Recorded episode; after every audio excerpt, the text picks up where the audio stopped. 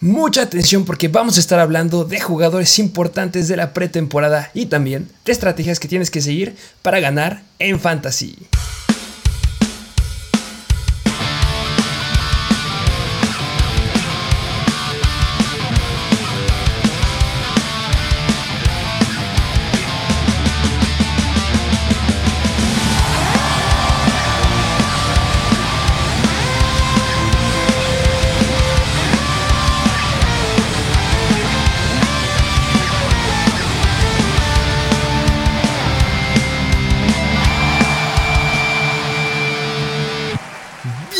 Bienvenidos a un nuevo episodio de Mr. Fantasy Football.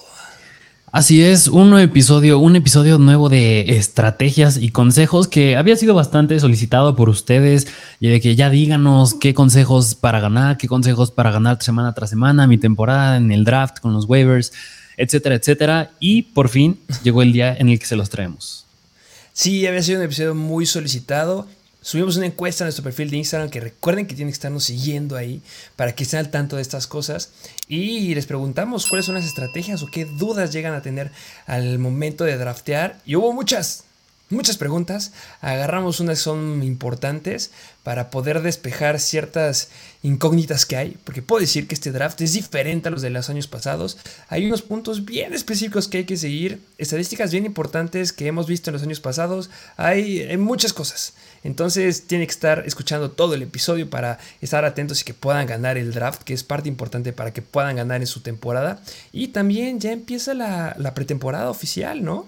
Sí, ya la semana pasada ya tuvimos el juego del Salón de la Fama, pero esta semana y las semanas que se vienen son de pretemporada. Ya vemos a todos los equipos en acción, pues todavía no los titulares y precisamente por eso yo creo que muchos de nosotros decimos que flojera la pretemporada, que voy a ver ahí, no hay nada interesante, pero ahorita les vamos a decir unos puntos y jugadores en específico que ver y a cuáles ponerles atención, porque al ponerles atención a estos jugadores se puede ver muy interesante la pretemporada. Uh, sí, tienes que poner atención en estos. Obviamente nos vamos a decir todos, no hay manera. Obviamente hay equipos que no van a empezar a sus titulares, hay otros que sí. Los Cowboys no empiezan a Dak Prescott, no van a empezar a Zeke Elliott. O sea, hay muchas diferencias ahí en contra de los equipos. Pero sí, ojo con estos jugadores porque son importantes al momento de draftear porque llegan a estar en las últimas rondas y si les va muy bien en pretemporada van a empezar a escalar en el ADP y, y ojo, eh, ojo, hay unos que me gustan. Sí, sí, sí, bastante. Y digo, igual para el lado negativo, pueden tener, llegar a tener lesiones estos jugadores. Y yo creo que, y en su mayoría, los que vamos a decir son jugadores novatos, porque estos son los que más los coaches quieren ver en acción, ver cómo se desarrollan ya en un plan de juego real, ya no en el training camp ni en prácticas conjuntas, ya en el, en el juego real. Y la pretemporada, pues es para eso. Pero, ¿qué te parece si nos vamos de y vamos mencionando algunos jugadores? A ver, ¿a, quién, a quiénes traes? ¿Quiénes traigo? Primeramente, en el juego del jueves, es decir, el día de hoy, entre los Giants y los Pats. Del lado de los Giants, en el training camp se ha, dicho mucho el wide receiver novato, Wandell Robinson, que ha sido bastante interesante. Puede ponerse interesante la cosa. Y también por otro lado, en el partido del jueves de los Titans contra los Ravens, pues ver en acción al novato Traylon Burks, que se fue en la primera ronda del draft. Simplemente va a ser muy importante ver a Burks porque sí se rumora que va a ser el wide receiver 1. La veo difícil. Eh, es importante recordar lo que está pasando en ese ataque aéreo con Robert Woods. Que no me menosprecien a Robert Woods. Vamos a hablar un poquito ahorita de él. Es importante que ya han ido a hablar en el training camp o hablan en el training camp. Y ha dicho que él sí espera estar al 100% para la primera semana. No lo sabemos. Pero Robert Woods puede ser muy relevante al inicio y después ya puede dejarle el papel a Burks. Y si hace un buen papel desde ahorita puede ser bueno. Recordemos que J. Brown fue bueno, fue relativamente bueno en su primera temporada, fue más explosiva la segunda, pero es importante verlo. Y ya tomaré un punto importante de los Titans porque Derrick Henry va a ser todavía explosivo y su ataque va a ser terrestre. Pero échenle un ojo. Sí, sí, sí, justamente. Bueno, esos fueron los juegos del jueves y a los del viernes, primeramente con el juego de los Falcons contra los Lions. Ahí ver un jugador bastante interesante que muchos consideran un sleeper, que es de los Falcons, y es el running back Tyler Algier, que dicen que podría estar tomando irrelevancia, ya no tanto acordar el Patterson. Bastante interesante ponerle el ojo ahí. También, ¿qué me dices ya del juego de los Jets contra los Philadelphia Eagles? Que Breeze Hall le podrían dar un poquito de juego, no lo sé, sería bastante interesante verlo ya, ya en un juego de NFL y no de college. Brace Hall es uno de los nods que más me gustan. Ya empezamos a aventar los análisis. Ya también estamos dándoles clips importantes. Pueden ver algunos shorts en nuestro YouTube, pueden ver eh, clips en TikTok y vayan a seguirnos ahí también. También en Instagram de repente subimos uno que otro. Y hay uno que es específico de Breeze Hall para que vean lo importante que va a hacer en el ataque terrestre y en zona de gol. Van a haber muchos puntos con Breeze Hall y sí lo quiero ver en pretemporada. Lo necesito ver. Justamente. Y por último, al último juego que tenemos el viernes de los Packers en contra de los 49ers.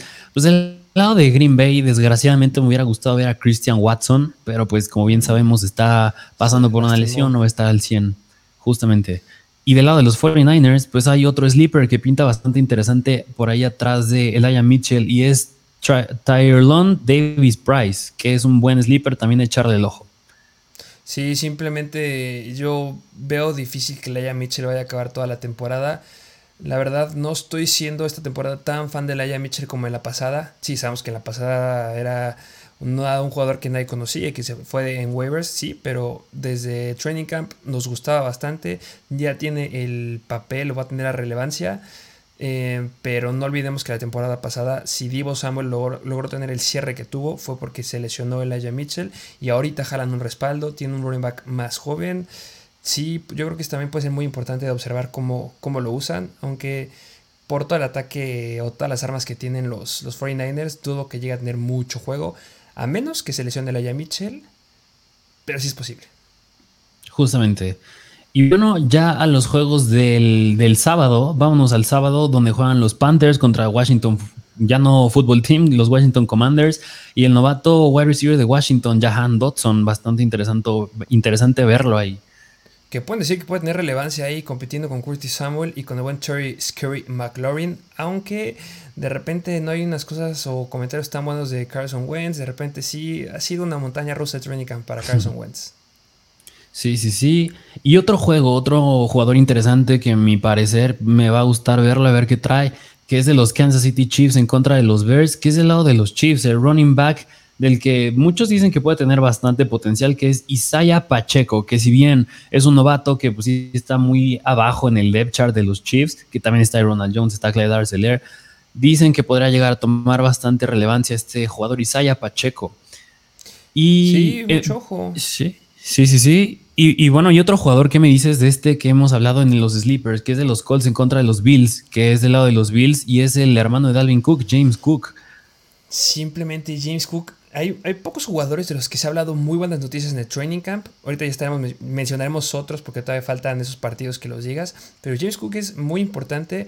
Recordemos que cuando llegó Jared Cook, le llegó a quitar la titularidad desde la primera temporada. No recuerdo si era Latavius Murray o quién estaba como running back 1 cuando llegó este Dalvin Cook. Se rumora que puede llegar a ser lo mismo James Cook. Se ve difícil, la verdad, sí hablar un escenario ya muy, muy favorable, porque Devin Singletary lo movimos muy bien con un gran cierre de la temporada, pero el ataque y potencial aéreo que va a tener James Cook ya se ha dicho, ya se sabe. Entonces, el running back aéreo de los Buffalo Bills, una ofensiva que es o que va a ser sumamente explosiva, va a estar en sus manos y para los rounds en los que se está yendo, ojo, eh, porque es uno de los jugadores que si tiene una buena pretemporada, va a subir el ADP unos 10 puestos. Justamente. Y mira, viene otro juego, que este juego para mí yo creo que es donde va a ponerle el ojo el fin de semana, y es el juego de los Seahawks en contra de los Steelers. ¿Por qué? A ver, primero, del lado de los Steelers, tenemos muy probablemente, yo creo que va a tomar las repeticiones en este juego Kenny Pickett, y ahí está el novato sensación wide receiver George Pickens. Vaya sensación George Pickens que ya muchos han dicho que querían que fuera el wide receiver que se lo llevara Kansas City, que se lo llevaban los Packers, pero se lo llevan los Steelers. Y recordemos que si algo saben hacer bien los Steelers en el draft es jalar buenos wide receivers. su historial de wide receivers es impresionante. Siempre que draftean son muy buenos, son de los mejores a mi punto de vista. Y yo creo que no fallaron en esta porque George Pickens está teniendo muchos highlights en Training Camp. Apenas el que subió la, el día de ayer subimos otro que llegó a tener con Mitchell Trubisky que es un hecho que Trubisky va a ser el titular, ni le muevan, ya Mason Rudolph no. Y, y, es muy bueno entre varios defensivos o individual o en drills o uno contra uno.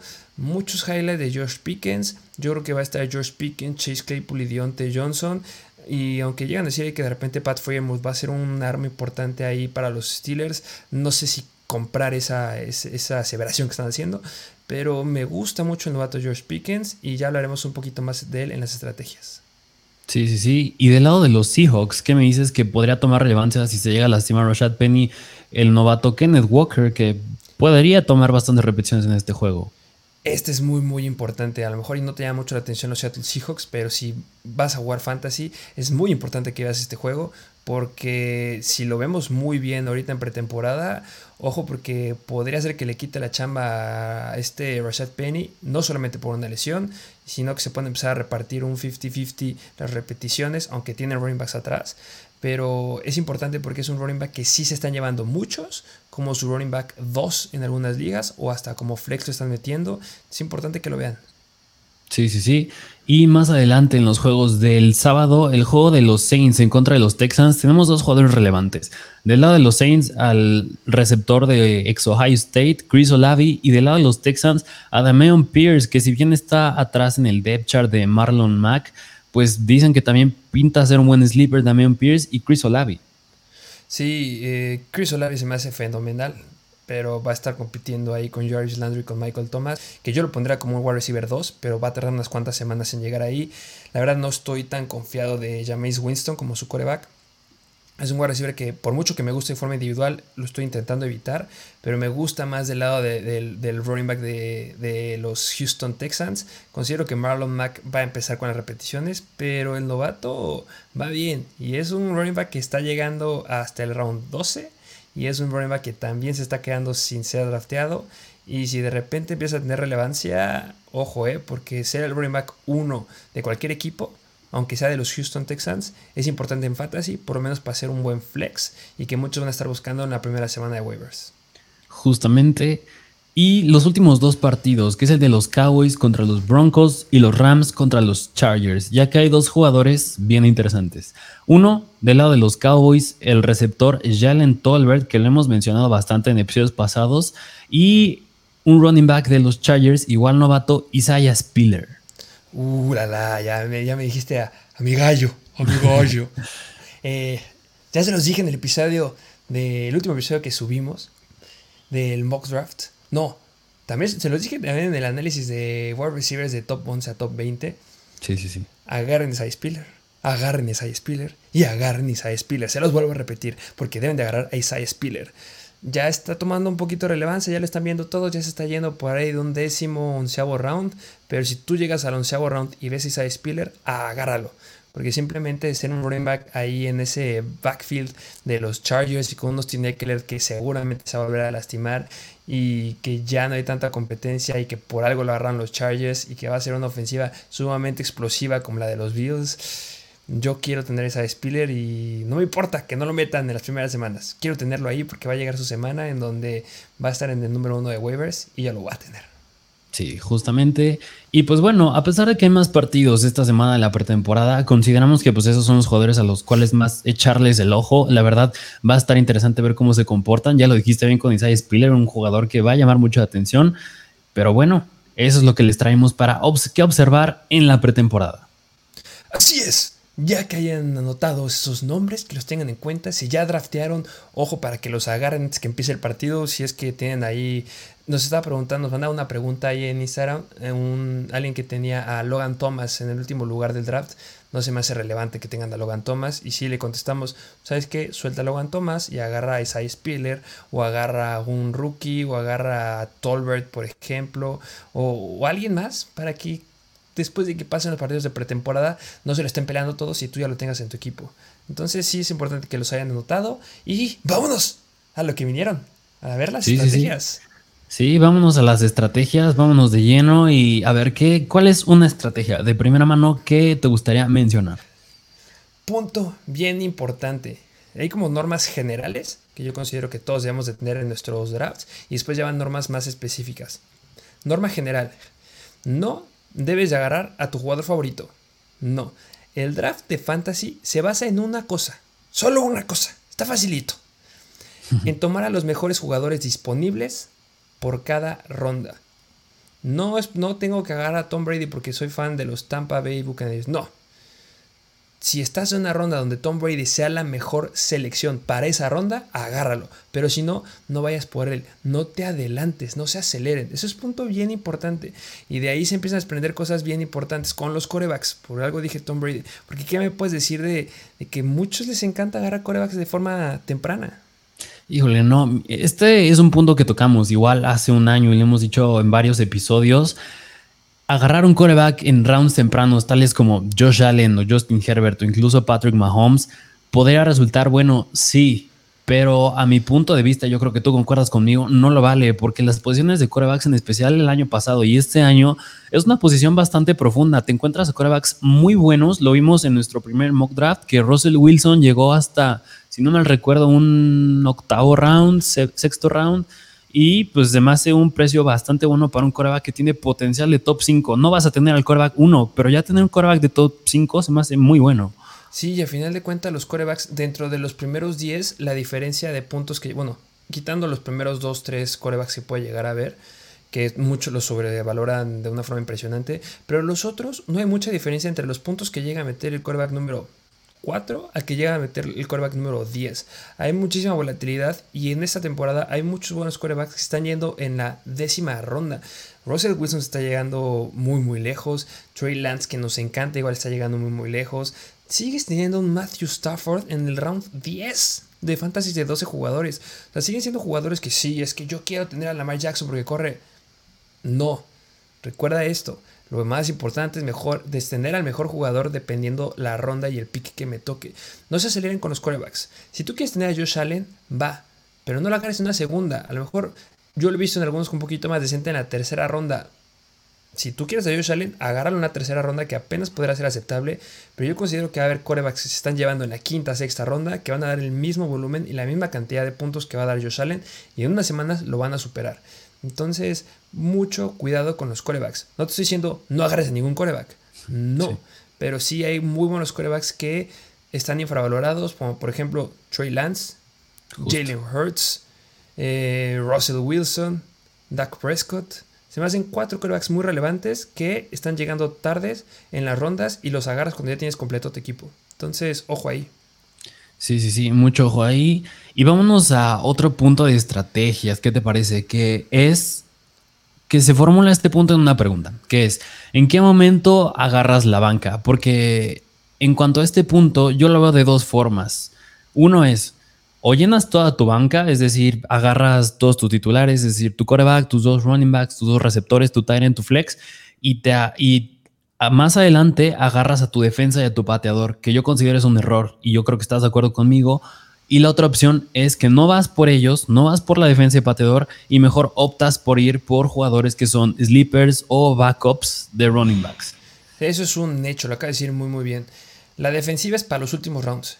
Es que yo quiero tener la defensiva de los Steelers, quiero tener la defensiva de los Chargers, quiero tener la defensiva, etc, etc. No importa, déjalo al final, porque las defensivas son son posiciones, porque se considera como una posición nada más, que vas a agarrar en waivers y vas a agarrar dependiendo de la semana a la que te enfrentes. No sé si de repente hay una defensiva que se va a enfrentar a, no sé, el año pasado a Detroit, agarras a esa defensiva y la metes. No gastas un pick en el décimo round para tener una defensiva y dejar ir a Isaiah Spiller, por ejemplo. No, simplemente ve por ellos y también con los pateadores. Si hay unos que son muy, muy buenos, que sí valdría la pena considerarlos, pero no para menos del décimo round. Completa tu equipo, al menos llena unos dos o tres lugares de tu banca y después de eso ya empieza a ir por los pateadores y por los defensivos. Y que ojo, si eres apenas de los que va a empezar a jugar fantasy, se va a dar que muchos van a empezar a agarrar un pateador en el round 7. No porque alguien agarre un pateador en el lugar 7, significa que tú tengas que agarrar un pateador en el lugar 7. No lo hagas. Sí. Aguántate y vas a ver que en el round 7 tú vas a dar a mejores jugadores que van a ser más explosivos que un pateador, que Justin Tucker en el 7. Sí, sí, sí, te gana la presión de que ya están agarrando esta posición, ya me toca a mí también. No, no, que no te presionen. Y hablando de las defensas, yo creo que si me preguntas, yo me atrevo a decir que cualquier equipo que se enfrente, me atrevo a decir a los Chicago Bears o al Washington, a los Washington Commanders, puede ser una defensa a streamear sí o sí cada semana. 100%, los que tengan los, contra los Steelers. Me gustaría agarrar a la defensa que se enfrenta contra los Steelers, a la que se enfrenta, ya lo dijiste con Chicago, me fascina la que se enfrenta contra Chicago. hay muchos, pero eso va a depender de cada semana y cómo los vayamos viendo poco a poco. Así es. Otro punto bien importante, asegúrate de tener una fortaleza. Muchas preguntas nos han caído que ya las vamos a estar leyendo a, a como avance el episodio, pero y vamos a regresar a este momento. Asegúrate de tener una fortaleza. No importa si a ti te gustan running backs, no importa si te gustan wide receiver, como sea. A lo mejor tu estrategia era ir por running backs y terminas agarrando wide receivers. Asegúrate que tu fortaleza sea wide receivers. No te quedes sin ninguna fortaleza, porque me puedes decir, ah, ¿cómo es que no te vas a quedar sin una fortaleza? Te puedes quedar sin ninguna fortaleza si empiezas a agarrar a Tyrants de forma temprana, si empiezas a agarrar a quarterbacks en horas tempranas, si te empiezas a agarrar a kickers y a defensivas en rounds tempranos, ahí puedes perder alguna fortaleza. Enfócate en tener una, que mi fortaleza sean running backs, que mi fortaleza sean wide receivers. Sí, a lo mejor y de repente estás un poquito más bajo en alguna que otra, pero que recuerdes, ah, no, pero es que mi fortaleza no es tener a Christian McCaffrey con Aaron Jones. No, mi fortaleza es tener a buenos wide receivers. Yo tengo a Justin Jefferson, este, también tengo a Divo Samuel y también tengo a T. Higgins, que es una combinación que sí se puede hacer y que he visto en varios drafts. Y, y, no importa, no importa si no te llevaste al jugador que querías, pero asegúrate de tener una fortaleza y que cuando acabe tu draft digas, ah, mi fortaleza son running backs. Mi fortaleza es un coreback. También puede ser que tengas una fortaleza de coreback si agarraste uno a muy buen precio. O mi fortaleza es un tight pero que tengas una. Eso es muy, muy importante. Sí, sí, sí. Como bien lo hicimos en nuestro primer mock draft, que ya lo subimos, vayan a ver lo que tanto tú como yo aplicamos esa estrategia. Tú optaste ir por wide receivers bastante sólidos, yo opté por ir running backs bastante sólidos y a pesar de que tú quedaste un poquito frágil en la posición de running backs y yo quedé un poco frágil en la posición de wide receivers, soy bastante sólido en running backs y tú eres bastante sólido en wide receivers y eso es suficiente para tener un equipo sólido. Sí, y no comprarnos este de, ah, no, es que siempre tiene que ser running backs, o tiene que ser wide receivers al principio. No, recuerden la regla de oro. Tienes que agarrar al jugador que tenga más valor por cada ronda y por cada pick. ¿Qué quiere decir esto? Mucho ojo en qué lugar del, draft estás. No es lo mismo estar en el lugar 1, estar en el lugar 12, estar en el lugar 6, estar en el lugar 7 o estar en el lugar 8. Cambia mucho. Entonces tienes que estar, no puedes ir a un, o a menos que ya hayan preestablecido en qué round vas a elegir, si puedes empezar a hacer varios mock drafts, si puedes ir viendo más o menos qué te conviene o qué jugadores te gustarían, pero no hay un lugar ideal. No vayas comprado, es que yo quiero quedar en este, yo quiero quedar en este. No, sí, sí, o sea, no es idea y sí puedo decir que sí hay lugares que a mí me gustaría tener. O sea, yo sí puedo decir que en los fantasies que he hecho, en los drafts que he hecho, a mí me gusta mucho en este draft estar en... Me está gustando mucho las esquinas, me gusta mucho el pick número 2, me gusta mucho el pick número 11 de dos jugadores, me fascina el pick número 9, no saben la calidad de equipos que he sacado con el pick número 8, con el pick número 9, creo que tú estuviste en nuestro mock draft en el pick número 7, ¿no? Sí, así es. Fue, fue un, gran, un gran draft, yo tengo mucho problema ahorita cuando están en los rounds intermedios. Me causa mucho problema el pick 5, el pick 6. Mm, tengo problemas con esos picks. Este, el 4 también como que... pero simplemente mis equipos más completos han salido de lugares del draft que el año pasado yo hubiera dicho no quiero estar ahí. Me gustan ahorita las esquinas, no justamente el 1 y el 12. No me gusta que en mis manos esté el poder de decir, ah, voy por Jonathan Taylor, voy por Kisar McCaffrey. Prefiero el 2 que el uno se haga bolas y que se elige a McCaffrey, me quedé con Taylor, y se elige a Taylor, me quedo con McCaffrey, y yo, mira, me limpio las manos sin ningún problema. Me gustan esos lugares para este draft. Si quieres, puedo hacer una recomendación ahí, si puedes elegir el lugar. Eh, a mí, mi preferencia, que ahorita te voy a decir varios puntos importantes, yo prefiero el 2, el 11, el 9 es un lugar que me fascina bastante, y el 8. Yo creo que son muy buenos spots en, en, este, en este draft. Sí, sí, sí, concuerdo. Yo creo que más a mí me gustan mucho los iniciales, es decir, del 1 al 3. Me gustaría mucho, por ejemplo, tener un McCaffrey, un Saquon Barkley y un wide receiver bastante sólido. Y es bien lograble eso, ¿eh? si tienes un pick temprano. Sí, hubo ah, una liga que en esos picks fue McCaffrey, y lo dijiste bien, fue McCaffrey, fue Saquon Barkley y, y Travis Etienne, no, y James Conner y de wide receivers eran Mike Williams y DJ Moore. Una locura de, de picks. Y gracias a que estábamos en las esquinas. Que no suele ser algo que nos llega a gustar mucho en, fantasy, estar en las esquinas. Pero este es muy bueno, ¿eh? De verdad. Bastante, bastante. Eh, ¿Tienes otra estrategia por ahí? Sí, sí, sí. Otra estrategia que es que, a ver, muchas veces solemos irnos mucho por el ADP, el famosísimo Average Draft Position, que el Average Draft Position es esta lista preestablecida que cuando estás drafteando te dicen que debes draftear a este jugador, luego al que sigue, luego al que sigue, luego al que sigue, y irte en ese orden conforme a tu draft. Y yo creo que muchas veces, claro que puede ser resultar bueno hacer esto, pero no siempre. ¿Por qué? Porque en especial, cuando llegas a rounds, es decir, a rounds del 7 en adelante o incluso 6 en adelante, considero que ahí es el momento de empezar a ir jugadores que ya no te den tanta seguridad, pero que te presenten más upside. Y al hablar de este upside, hablas de jugadores que bien pueden ser considerados sleepers y que en el ADP te los tira muchísimo más abajo. Sí, que va mucho de la mano con la regla de oro toma los mejores jugadores dependiendo de cada ronda. Al principio, los primeros rounds puede ser que sí te funcione mucho el ADP, porque sí es real. No, algunos llegamos a variar bastante, pero pues te orienta bastante. Pero ya lo dijiste, después de la mitad, ya no le hagas caso al ADP, ya enfócate en jugadores que sepas que son buenos y ahí es donde tienes que sacar toda la información que te hemos estado diciendo, todos los análisis y todo lo que traigas para poder decir, yo sé que para esta ronda eh, que el ADP que toca es el ADP 98 pero yo sé que, para, que el ADP 98 me está recomendando agarrar a, no sé, a quién te gusta, a Chase Jerry Judy. O a Jerry, no, no llega ahí, pero un Chase Claypool, por ejemplo. Pero yo sé que con este ADP me conviene mucho más agarrar a Gabriel Davis, que a lo mejor está con el ADP 110. 98 o el 110. No, yo sé que es el 110 mejor. Entonces tú agarra a Gabriel Davis pero es por información que ya tienes. Entonces, a mediados del draft, no le pongas mucho caso al ADP, sino vete por los jugadores que te hemos dicho que, vayas en sleepers, ve por jugadores que hayamos agarrado en los mock drafts, por ejemplo, jugadores que haya muy buenas noticias de ellos, jugadores que tengan potencial de agarrar el rol de wide receiver 1 o running back 1 o hasta Tyrant 1, pues se llega a lastimar el principal, ahí es donde empiezan a tomar relevancia y el ADP no te los va a recomendar. Y también, mucho ojo con tu equipo no, no agarres jugadores del mismo equipo, que yo creo que es otra estrategia que traemos por ahí, ¿no? De estar viendo cómo está tu equipo.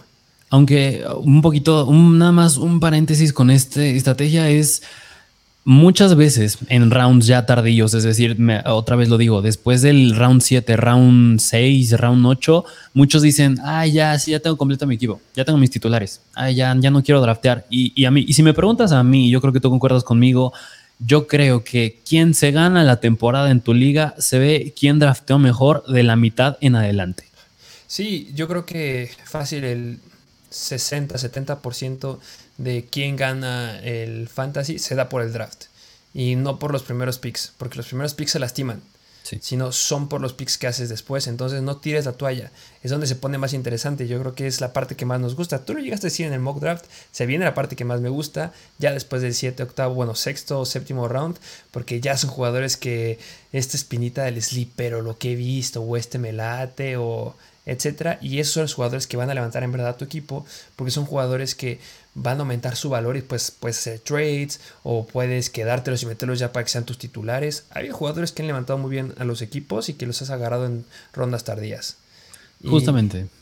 Y, también, bueno, ya lo que complementando lo que la idea que les había abierto, vean al equipo que tienen.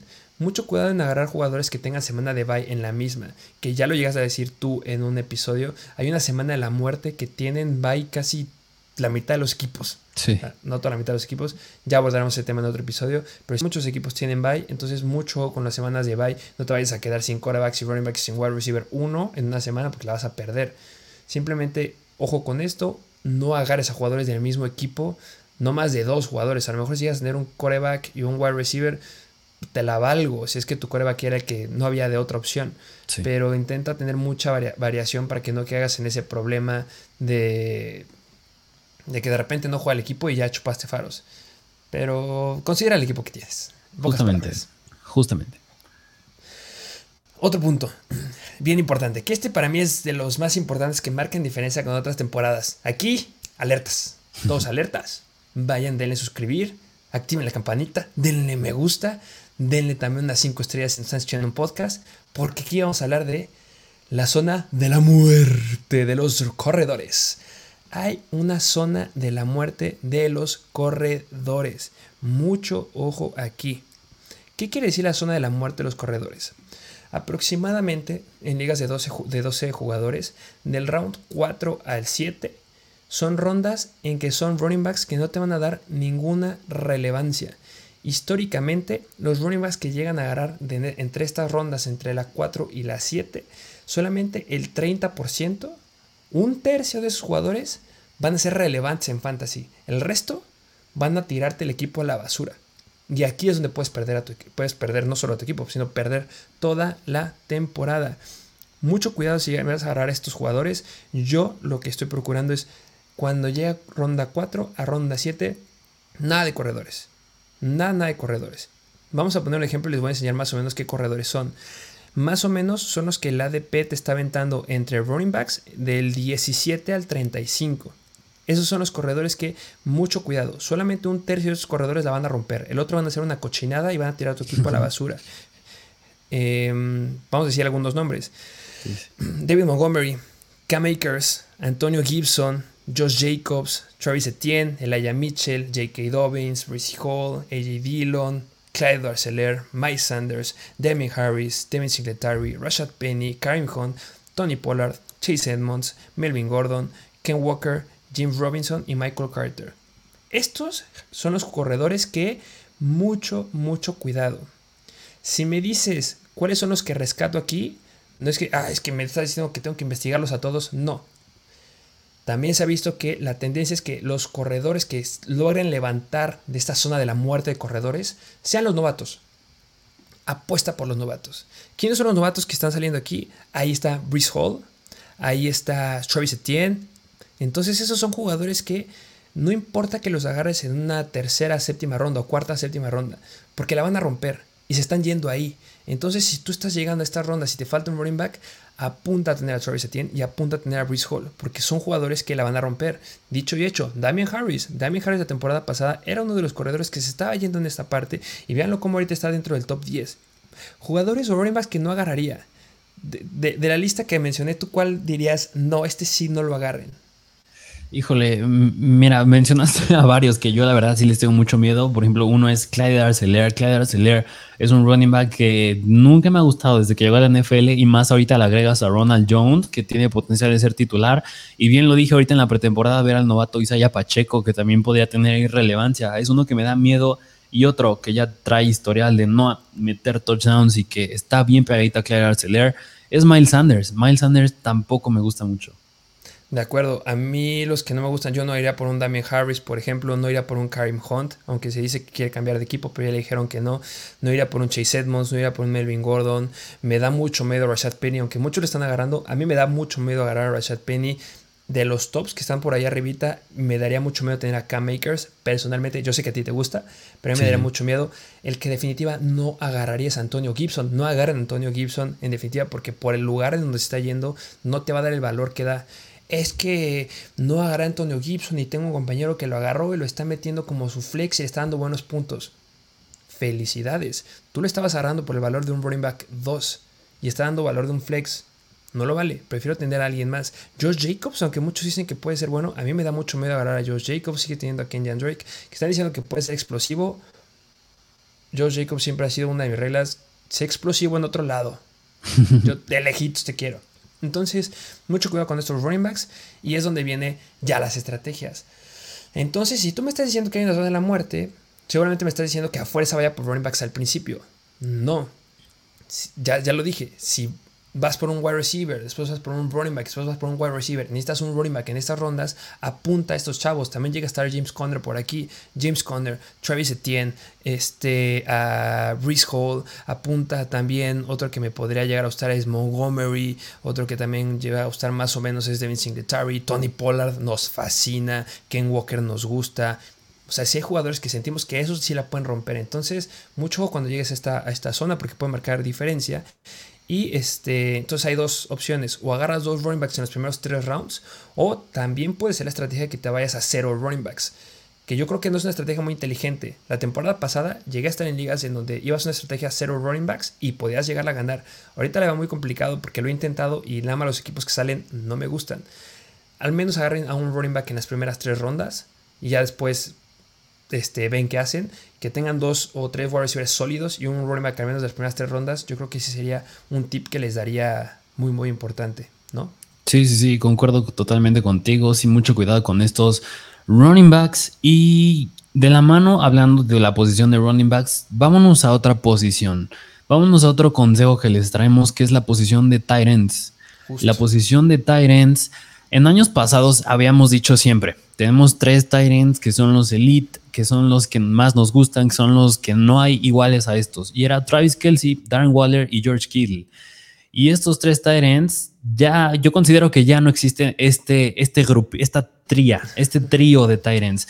¿Por qué? Travis Kelsey sigue siendo elite, pero George Kittle y Darren Waller, como los hemos analizado, ya cae un poco su valor por la situación que pasa en sus respectivos equipos, pero en especial hay dos que nos gustan mucho los hemos dicho. Yo creo que uno es Kyle Pitts y el otro es Dallas Goddard.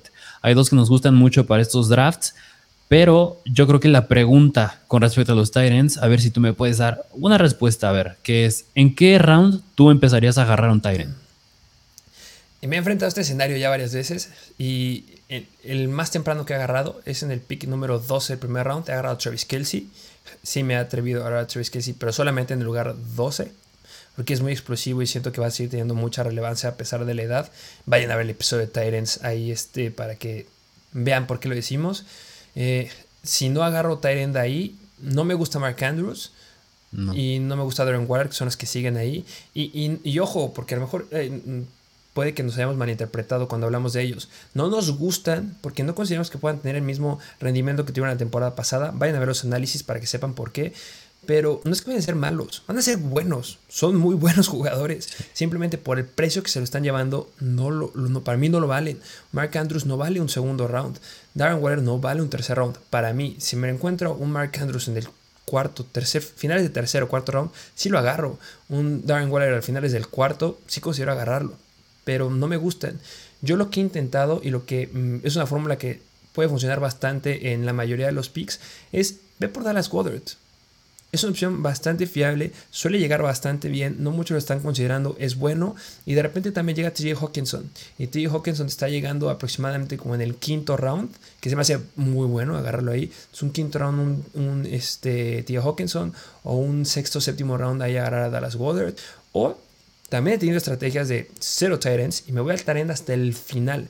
Que un Tyrant al final es agarrarlo como una round 9-10. Y hay muy buenos. Me gusta Pat Freermuth me gusta, bueno, me fascina Colquemet, por ejemplo, o también me gusta Avery Smith, o también David Njoku. O sea, hay buenos talents ahí que no me van a dar lo explosivo que fueron ahí Travis Kelsey, o que es Travis Kelsey, pero pueden ser bastante aceptables. Pero pues también viene una pregunta, yo te la hago a ti. ¿Tú preferías tener a un Travis Kelsey o preferías arriesgarte con un Colquemet? Sabiendo que Travis Kelsey puede hacerte que ya llegues automáticamente a la final de Fantasy.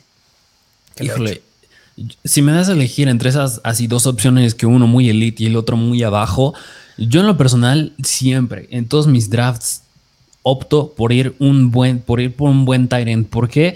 Porque la posición de tight end es la que menos profundidad tiene, en la que menos te vas a encontrar Tyrants que te estén dando arriba de que te gusta unos 13 puntos, 12 puntos por semana. Travis Kelsey es uno que sí lo logra, pero Cole Kemet, pues a lo mucho que puede llegar a darte a lo mejor en su semana más explosiva te da 15 puntos, pero su piso es de 8 puntos. Y a mí como me gusta más tener un buen Tyrant, yo sí optaría por ir por un Tyrant de este calibre como es Travis Kelsey. Sí, ahí está. Yo por los drafts que he hecho, yo creo que me ha salido bastante bien las temporadas pasadas. Tener otro Travis Kelsey es irreal. O sea, de verdad, de repente vas perdiendo y sabes que Kansas City juega el lunes y ganas. Y vas perdiendo por 20 puntos porque Travis Kelsey metió 30. O sea, Travis Kelsey es ese calibre de jugador y no los encuentras. O sea, están en peligro de extinción esos jugadores. Entonces, pues, vale la pena arriesgarte, pero no pagaría más de un onceavo pick, doceavo pick del primer round, la verdad. No, sí, sí, no. Este, ya hablamos de los running backs hablamos de los Terens. Vamos a hablar de los wide receivers. Porque esto de los wide receivers se da mucho en combinación con la zona de la muerte de los running backs. Simplemente hay muy buenos wide receivers.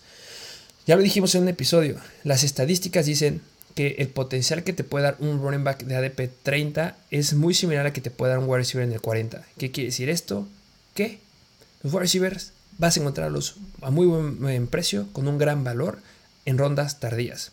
Y un paréntesis, de un punto que se me llegó a, se me llegó a pasar de, los running backs, que pierde la mano también con wide receivers. Cuando empiezas a entrar en rondas que lo he visto, esto no pasa en los mock drafts, esto pasa cuando estás jugando con, con gente en vivo.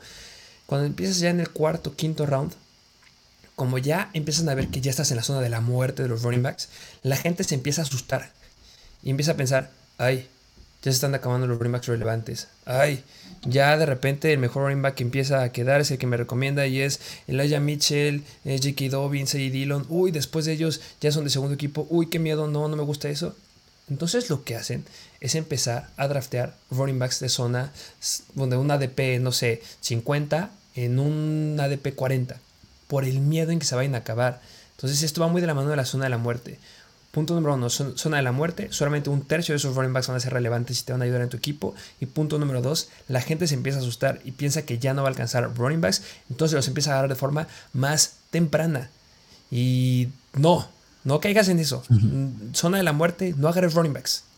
Agarra wide receivers, porque el valor que tienen es muy, muy bueno. Simplemente los wide receivers que ahí te van, que, están justamente en esta zona de la muerte de, de running backs, son Mike Williams, Brandon Cooks, Chris Godwin, Amari Cooper, Amon Russell Brown, Corland Sutton, Marquise Brown, Darnell Mooney, Jerry Judy, Adam Thielen, Allen Robinson, Hunter Renfro, DeAndre Hopkins, Gabriel Davis, Michael Thomas, Elijah Moore, Juju Smith-Schuster. Estos son los wide receivers que se están llevando en la zona de la muerte de running backs. Me encantan. Sí, me fascinan. Sí. sí. o sea, yo creo que algo muy real es que ya que llegas a estos rounds y pon tú agarras un Mike Williams, un que te gusta un Corland Sutton y un Allen Robinson o Gabriel Davis, tienes un wide receiver 1, wide receiver 2 y a lo mejor y un flex bastante buenos que si bien no son elite que no agarraste en los rounds 1 a 3, es bastante sólida la posición que tienes en estos lugares.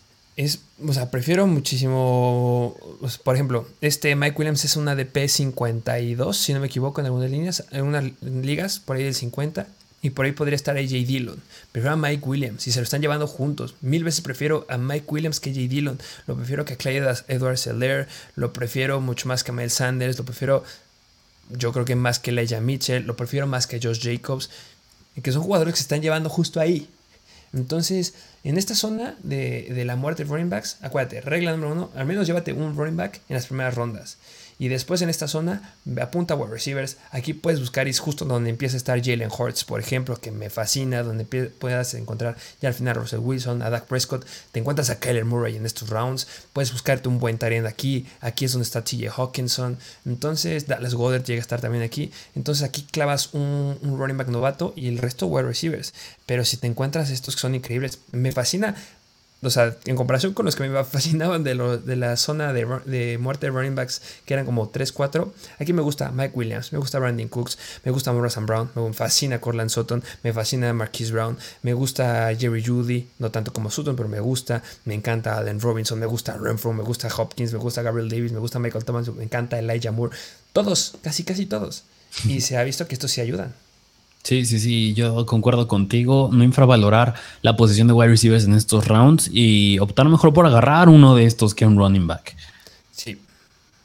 Pero bueno, vámonos a otro punto que les traigo que ya es uno de los últimos puntos y es que al finalizar tu draft, en especial, si drafteas en la app de Fantasy, de NFL Fantasy, no te vayas por la calificación que te da esta famosísima app que es de, hiciste tu draft, tienes una calificación de, si no me recuerdo, lo manejan por letras de A, A negativo, A positivo, B, B positivo, B negativo. Sí, sí, sí, sí, o sea, no te vayas por estas calificaciones que te dan a pesar de que tú sientas de que hiciste un muy buen draft y si te da una mala calificación, no le hagas caso porque no te considera, uno, no te considera los sleepers, jugadores que tienen mucho potencial. Dos, los jugadores se llegan a lesionar, suelen tener bastante lesiones, digo, estamos hablando a fin de cabo de ser humanos. Y tres, tú las has llegado a decir muchas veces en episodios pasados, se suelen guiar con la dificultad y calendario que puedan tener estos jugadores, pero estos calendarios los determinan con base a cómo acabaron la temporada pasada y las nuevas adquisiciones, más no ya el comportamiento que han tenido estas defensas ya, ya en acción, ya en juegos reales. Sí, literal, cuando me llega esa calificación, si veo una calificación de la mitad, que soy de los intermedios, yo feliz, porque significa que tengo un buen equipo. Si veo que tengo un gran equipo, me da miedo. Prefiero tener una calificación regular a una excelente. Y, y, ya, como un punto importante al final, yo creo que pues, hacer mock drafts, ¿no?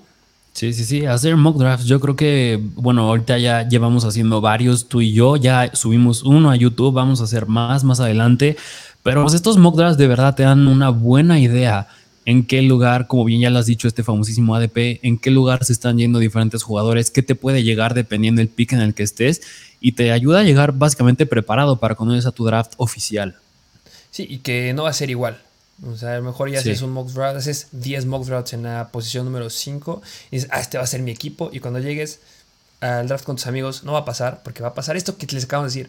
Gente empieza a paniquearse, gente empieza a agarrar a jugadores mucho antes de lo que deberían, gente agarra a los jugadores favoritos. Entonces, hay que tener la mente abierta. Sí, justamente. Y recuerden la regla de oro: tomar a los mejores jugadores por cada ronda, no mi favorito. Yo creo que es lo más importante. Sí, sí, sí, de acuerdo. ¿Te parece que vayamos a las preguntas? Algunas sí, sí, sí. que nos estuvieron mandando ahí este, en, Instagram. Nos preguntó Fer NHM. ¿Es cierto que es más importante agarrar buenos running backs? Mm, ¿Tú qué puedes pues, decir? Pues, o sea, mm, o sea, depende a qué le llames buenos running backs, pero va a depender mucho, como bien lo has dicho, en qué round, en qué posición del draft del primer round, en qué pick te toque elegir, porque bien si estás en un pick como a ti te tocó en el pick número 5, es mejor irse por wide receivers, hay muy buenas opciones, como bien elegiste a, Justin Jefferson y después te caen jugadores como Mike Evans, Divo Samuel, más adelante un T. Higgins, y no precisamente tienes un buen running back, pero tienes wide receivers que si juegas en una liga PPR, pues es bastante bueno tener wide receivers de ese calibre. Recuerda, tener una fortaleza. La mayoría de gente te dice, es que lo mejor es tener running backs al principio. No, depende en qué zona estés, que viene mucho una pregunta que también hacía, por ejemplo, Alejandro Overlay, de qué posición debería elegir en primer lugar. Depende en dónde estés. O sea, primera, segunda, tercera y cuarta ronda, yo la considero que es para los running backs. Ahí simplemente tienes que agarrar a Jonathan Taylor, a, Christian McCaffrey, a Derrick Henry y a Austin Eckler. O podría cambiar a Derrick Henry por Dalvin Cook, por ejemplo.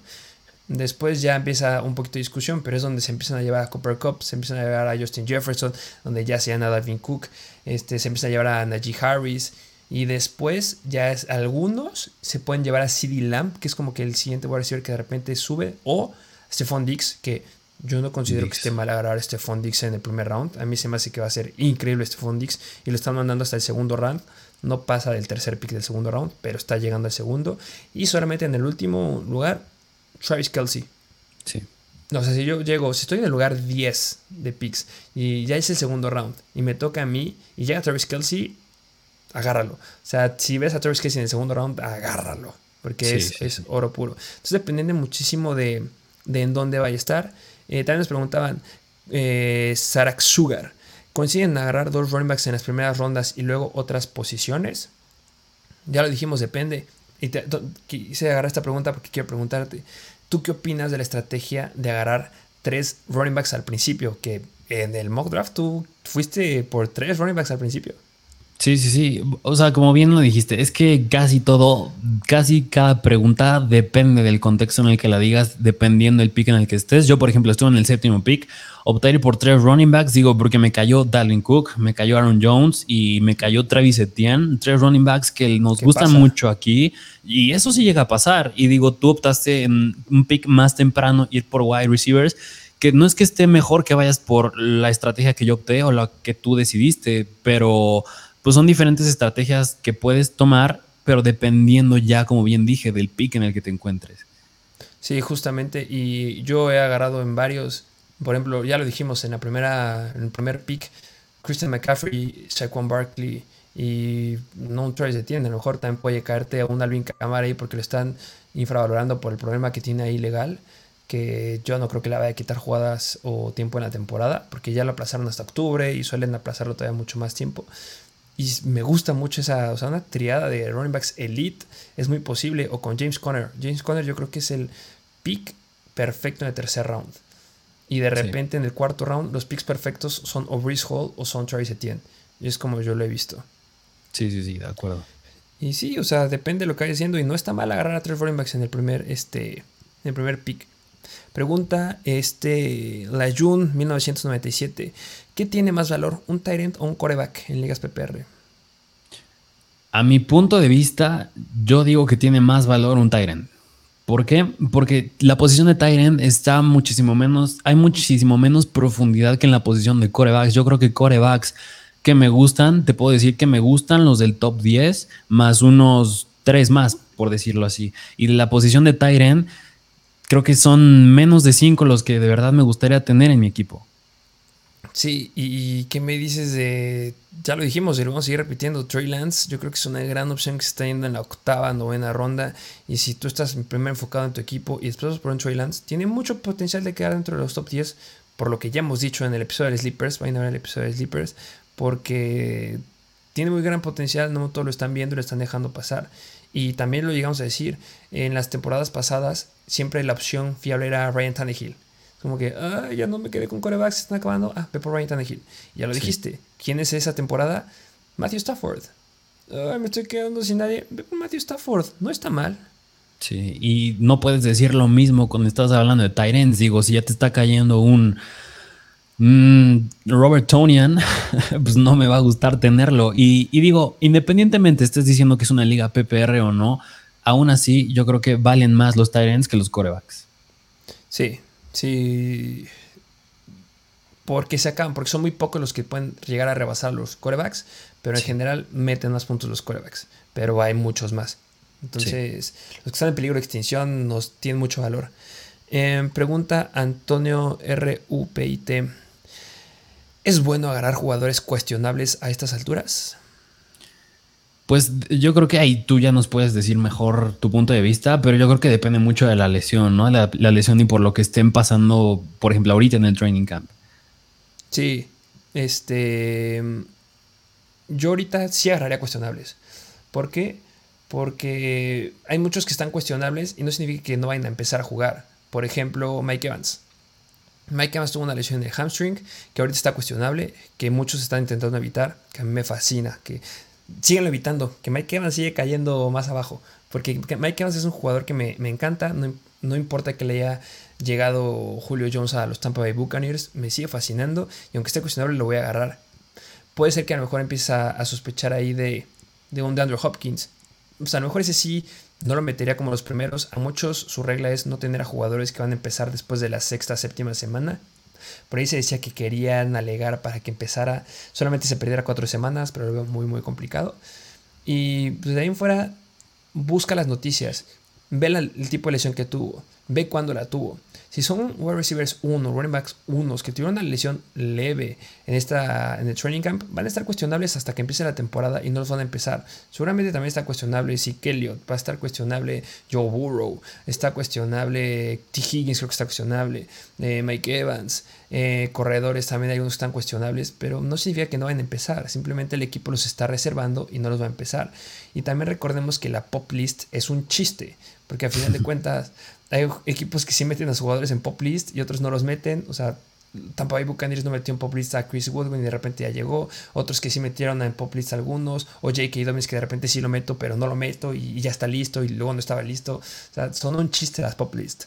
Vean las noticias, estén al tanto de lo que estamos diciendo ahí en, las noticias de, Instagram. Y, y, yo sí me atrevería a agarrar cuestionables, pero aguas. No, no, no todos. dependiendo del tipo de lesión que tuvo. Eh, pregunta este Manuel Landetas. Jugadores a evitar, rankeados muy altos y que son un riesgo o no lo valen. Pues creo que ya dijimos algunos, ¿no? Ya dijimos varios nombres. Sí, sí, sí, dijiste varios ya en en especial en el punto de la, de la mm, zona de la muerte, los running backs, los running backs de los rounds 4 al 7. Pero pues sí, yo creo que si me preguntas otra vez, yo creo que uno es Clyde Arcelor, otro puede ser Miles Sanders. En lo personal, a mí nunca me ha gustado agarrar ya más arriba, por ejemplo, a Derrick Henry, a Nick Chubb. Son dos jugadores que tampoco me gustaría agarrar en este año, por ejemplo. Sí, de acuerdo contigo, se vale decir en las primeras rondas. Yo no soy un fan, ligas PPR, yo tampoco agarro a Nick Chubb. Este, no agarro y no me meto con Antonio Gibson, yo se los voy a decir. Personal, yo no me meto con K-Makers. Hay muchos que no se meten con CK o con, con Barkley, pero a mí me fascinan esos dos corredores. No me meto con el Aya Mitchell, aunque muchos consideren que sí. J.K. Dobbins me da un poquito de miedo también. Eh, Dylan sí, Clyde Edwards sabemos que es un rotundo no. Damien Harris es un rotundo no. Karim Hunt no tampoco. Mm, yo creo que una mejor pregunta sería: de los últimos rounds, ¿qué jugadores agarrarías? Sí, yo creo que ahí ya es donde entran, pues, pues todos los sleepers que les hemos dicho. Entra mucho ella Tony Pollard, por ejemplo, Christian. Bueno, hablando de las, todas las posiciones, Christian Kirk, Kadarius Tony, Gabriel Davis, pero hablando de running backs, Tony Pollard es uno que me gusta mucho. Otro podría ser Kenneth Walker. Otro, bien lo dijimos, un sleeper ya muy profundo de los Atlanta Falcons, Tyler Algier o Isaiah Spiller, por ejemplo. Hay muy buenos. En las últimas rondas, ya los acabas de decir. Este, a mí yo quiero agregar ahí a, este Nahim Hines. ¿Qué me puedes decir de Nahim Hines? que es un running que yo estoy, de, mis reglas que tengo, que procuro hacer es pick número round 10, buscar a Isaiah Spiller si está por ahí. Si sí está o no está. Y en el pick 12, buscar a Nahim Hines. Sí, sí, sí, Nahim Hines es una buena opción también. Y yo creo que si quieres, quieren que me vea un poco más tajante, yo la verdad, así como una predicción muy bold, como les suelen decir, yo la verdad no, si me das a elegir un running back del top 10, top 5, yo creo que no me atrevo a agarrar a Austin Eckler. Así ya, si quieren que me vea más tajante. Ajá, sí, tiene, claro que tiene que ver. Yo, si me quieren que me vea más así tajante, yo creo que uno que no agarraría sería Austin Eckler. No porque sea malo, simplemente por las lesiones y la competencia, ¿no? Que a lo mejor para ti un valor, ¿en dónde lo pondrías real? ¿Como un segundo o tercer round? ¿Segundo? Mm, a lo mejor y eh, mm, ya terminando. Sí, no, no. Pero yo creo que terminando un primer round, iniciando un segundo round. Yo creo que sí. Sí, Sí, a lo mejor y sí tiene mucho potencial a caer. Recuerden que todos se lesionan. Y, yo retomando el punto de Nahim Hines, es un running back que ya en el training camp ha dicho, ya pues de la noticia que dijo el coach de, de Indianapolis, que justamente le iban a dar mucho, mucho juego. Creo que tú la dijiste en un episodio. Sí, sí, sí, hablando que si él jugara, que si él jugara fantasy, agarraría a Nahim Hines. Y ya han salido notas que justamente van a usar mucho a Naheem Hines en zona roja, van a estar usando mucho por el aire. Y yo creo que Naheem Hines vale mucho, mucho su valor. Y otros que nos encantan, Christian Kirk, Marquis Hollywood Brown, este, Gabriel Davis, Elijah Moore, eh, Isaiah Spiller, este, Ken Walker, oh, como sí, como que no. Y Marlon, este, Marlon Mack podría ser también por ahí. O Naheem Hines, ojo con Naheem Hines, yo creo que sí es la opción para que lo agarres en tu último pick. Sí es. Y bueno, pues ya es en general las otras preguntas ya le hemos contestado. Uno pregunta, este Fidel Arnaldo 17, pick 1, PPR, Taylor o Cobb. Yo no agarraría ninguno. Yo la verdad, Christian McCaffrey. ¿Tú? Sí, yo igual, Christian McCaffrey. Yo creo que mi pick 1 ya ahorita es Christian McCaffrey. Y si quieren saber por qué, pues ya estaremos subiendo muchos más episodios. O sea, todo por el episodio del día de hoy, ¿no? Sí, sí, sí. Y pues ya para concluir, pues no olviden suscribirse, este, dejar su like, compartir, activar la campanita.